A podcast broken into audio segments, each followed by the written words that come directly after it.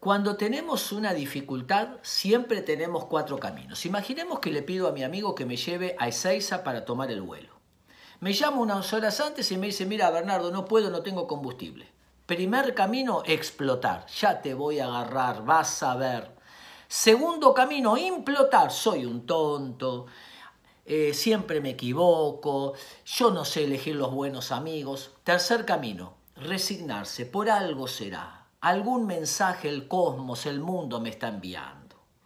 Cuarto camino, pensamiento creativo. Cambio el vuelo, llamo a otro amigo, etc. Tomo un remis, etc. Alguien unió el reloj con el timbre e inventó el despertador. Alguien estaba en una plaza jugando con un alambrecito, estaba pensando cómo matarse y dobló el alambrecito, inventó el clip y se hizo millonario.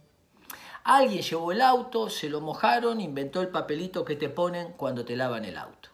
Pensamiento creativo. Salir del paradigma, cuestionar, ¿y qué pasaría si lo hacemos así? ¿Y qué pasaría si lo hacemos así?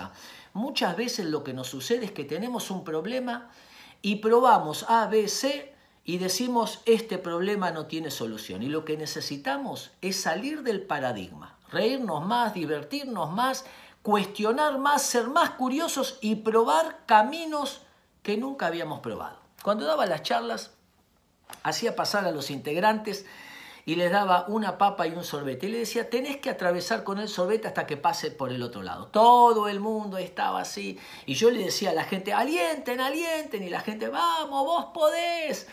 Hasta que al final le decía, fíjate si tapás de acá y le das directamente, ¿qué sucede? Por algún fenómeno físico, el sorbete se vuelve un cuchillo.